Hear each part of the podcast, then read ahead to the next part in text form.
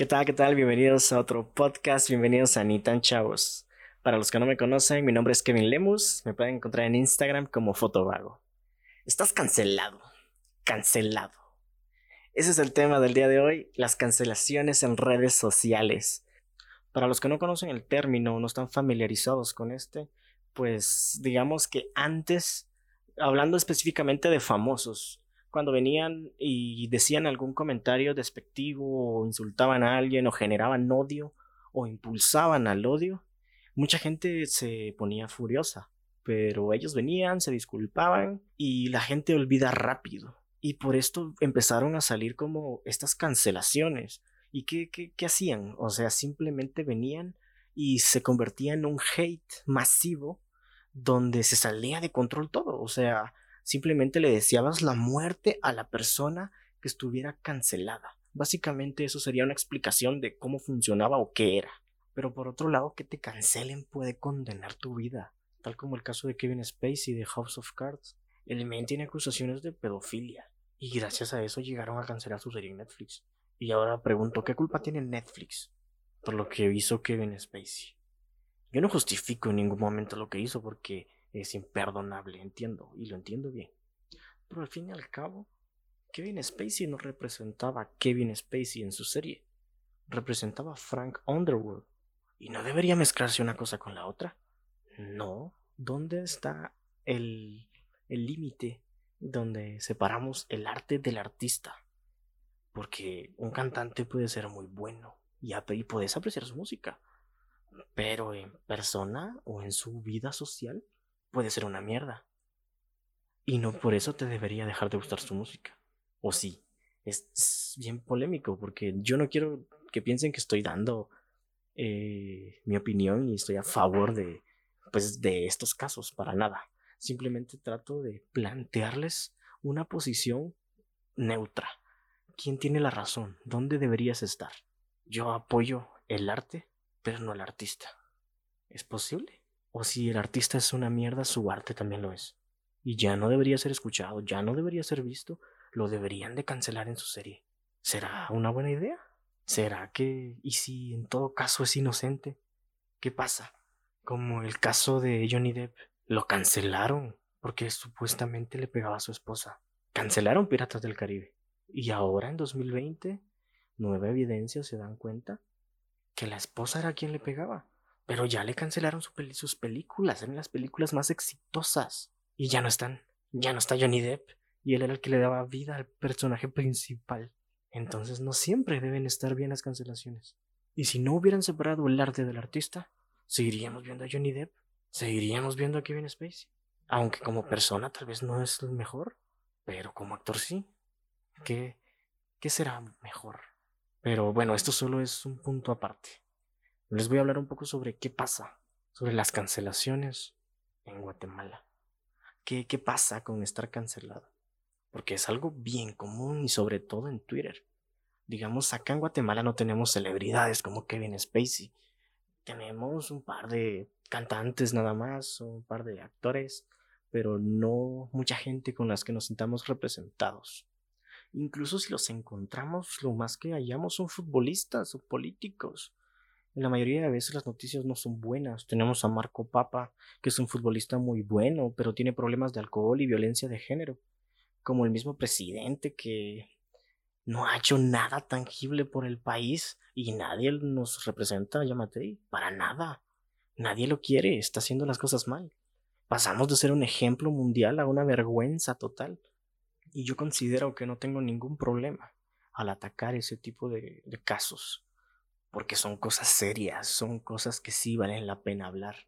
Pero también tenemos casos donde juzgamos a personas por errores comunes y se equivocan y los tratan como que fueran delitos.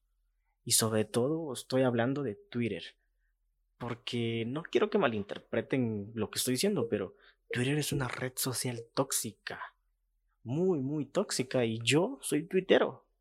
Yo entré a Twitter en febrero de 2010 y he visto su evolución a lo largo de los años. Podríamos decir que antes era una red más tolerante. O podríamos decir que estamos en una generación de cristal donde el ofenderse cada día, cada hora, cada minuto es normal. Pero ¿quién delimita esto? Porque hay muchísimos puntos de vista. Digamos que antes los temas polémicos o que discriminaban o simplemente era humor negro, la línea moral no estaba marcada del todo. Y ahora estamos delimitando todo bastante fuerte. Digamos que es una línea invisible, casi exagerada, donde el humor o el humor negro no está en juego, no está en discusión, porque es tema de guerra hoy en día. Entonces un chiste o una situación que hace 10 años nos daba risa, ahora genera polémica, genera odio y genera que mucha gente te tire mierda. Y yo no sé qué está bien, si las personas que éramos hace 10 años, que no nos importaba nada y heríamos los sentimientos de todos, o decíamos cualquier comentario despectivo hacia alguien y no nos importaba, o el extremo en el que estamos ahorita donde no podemos hacer ningún chiste. ¿Qué, qué es mejor? Estamos de extremo a extremo y no tengo un punto claro del cual me favorezca, entonces yo no puedo opinar mucho al respecto, pero, pero por ejemplo, eh, están tratando de cancelar o ya cancelaron a Molotov por su disco de ¿Dónde jugarán las niñas? Un disco que tiene temas bastante fuertes y habla de una manera despectiva, digamos, y no me malinterpreten, a mí me encanta Molotov, yo crecí con Molotov, yo crecí cantando puto, y yo nunca me ofendí o vi personas ofendidas por esa canción. Era simplemente una manera de expresar y no hablaban de puto el homosexual, hablaban de puto el que no tiene huevos. Y el disco salió en 1997. Tiene 23 años. Yo tengo 24 años. Y si yo me comparo con el yo de hace cinco años, no soy el mismo. Cambié, soy distinto, pienso mejor. Y si no lo hiciera, me preocuparía un montón porque no estaría evolucionando. Y si lo hago, cada año cambio, evoluciono, para bien o para mal, pero eso va delimitando mi forma de ser. Y estas personas que tratan de cancelar cosas que pasaron hace 10 años, siento que ya tocan los límites. Porque si viene alguien y empieza a decir cosas de ese tipo ahora, yo estoy de acuerdo que no está bien, porque está dañando la integridad de alguien. Pero lo que sí siento es que hoy en día estamos difundiendo mucho el odio y la poca tolerancia. Y estamos exigiendo tolerancia y respeto a la vez. Y sobre todo a las minorías. Y está perfecto. Vos sos minoría en algo, yo soy minoría en otra cosa. O sea, eso es normal. Pero, por ejemplo, gracias a todo esto, existen términos estúpidos o maneras coloquiales de llamar a la gente. Por ejemplo, acá en Guatemala, Guairemalan. Y ni siquiera es un término original. Pero vamos a empezar. ¿Qué es Guairemalan? Los Guairemalan son personas que se creen extranjeros o tienen descendencia de otros países. Y son caqueros, tienen pisto, no conocen la realidad de Guate. Y es verdad, ok. Pero este término ni siquiera es original. Se lo estamos copiando a los mexicanos. Esto viene de la tendencia de Whitezican. Y eso a su vez es una deformación, pero más caquera y mamona de expresarnos de los chicanos. Y que son lo mismo. Son personas con descendencia mexicana que viven en Estados Unidos. O son personas que se creen que son de otro país, pero viven en México. Y les estamos copiando lo mismo. La connotación es la misma al final. Y es una manera de connotarlos despectivamente por el tipo de vida que tienen. Y al final, ¿qué culpa tienen? Yo no me considero nada de eso, la verdad. Yo ni, ni siquiera les voy a dar una explicación de dónde vengo y a dónde voy porque no es necesario. Y no debería ser necesario explicarle a nadie eso. Hace poco me metí a un grupo simplemente para ver lo que publica la gente. Y se llama Guatemalan Shitposting. Y la gente publica cada pendejada tratando de burlarse de la gente disque superior y algunas personas sí son ridículas, o sea, yo no puedo decir que no lo son, pero hay otras personas que simplemente están subiendo contenido a sus redes sociales y no le están haciendo daño a nadie.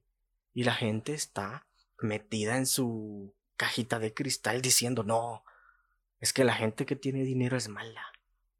Pero mucha, vivimos en el capitalismo. Obviamente las personas no tienen las mismas oportunidades, eso es cierto, pero el que quiere salir lo intenta y lo logra y en el capitalismo siempre van a haber clases sociales y siempre van a haber maneras distintas de pensar. Pero venir y cancelar a personas normales, énfasis en normales, porque la cagaron y se equivocaron. Perfecto. y venir y tratar de arruinar su vida por diversión, se me hace una manera muy baja y tóxica de promover el odio con la gente. ¿Quién delimita un error común un error fatal? Lo digo porque yo lo he visto en Twitter. Buenos días, Twitter. ¿A quién vamos a cancelar hoy? Y pasa, y pasa algo, alguien la caga siempre, en todo el mundo, en toda Guate, alguien la va a cagar. Y está bien, cagarlas de humanos. Y el que la caga y se disculpa, crece. El que no lo hace, ahí mira él. Eh, hay casos, por ejemplo, este chavo Pablo Más, que es influencer, eh, se metió en temas polémicos. Se puso a hablar sobre temas que tal vez no le correspondían. ¿Y quién soy yo para decir que eso está mal? Nadie, porque yo me estoy metiendo en temas que no me corresponden. Pero él se puso a hablar sobre el asesinato de Domingo Choc. Y expresó desde su punto de vista. Y dijo temas, cosas bien, cosas mal, eh, cosas poco populares, cosas muy populares. O sea, su discurso tuvo un poco de todo. Se contradijo. Yo me contradije un par de cosas ahorita. Y no importa. Entonces él dio su punto de vista de su posición. ¿Y qué hizo la gente? Lo empezó a atacar. ¿Vos qué vas a saber?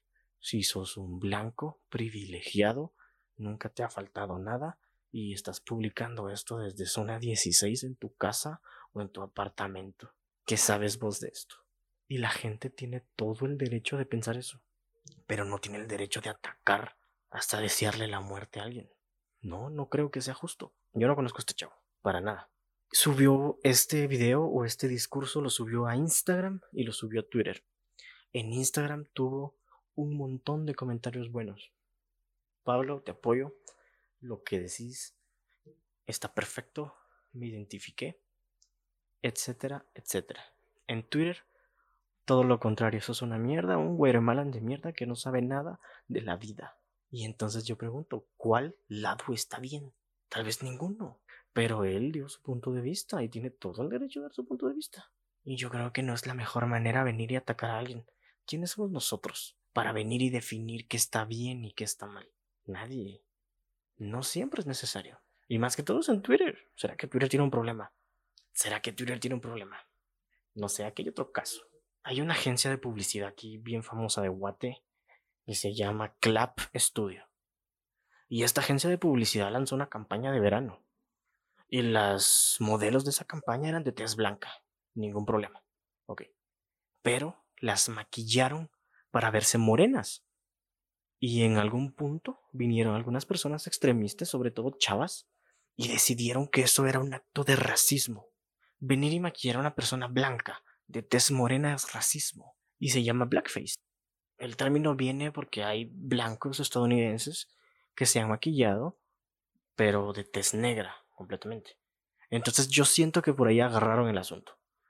Dijeron tal vez esto es blackface y están siendo racistas. Entonces viene la gente y empieza a tirarles mierda a todos, a todos los del estudio. Mucha, si quieren que las modelos se miren morenas, contraten modelos morenas. Lo llevaron a Twitter y empezó otra, otro hate. La gente empezó a tirar mierda y tirar mierda y que son ridículos, que son racistas, que no saben lo que están haciendo. Luego tuvo que venir el maquillista de esta campaña a explicarles. Mucha. El feeling de la campaña era fake summer.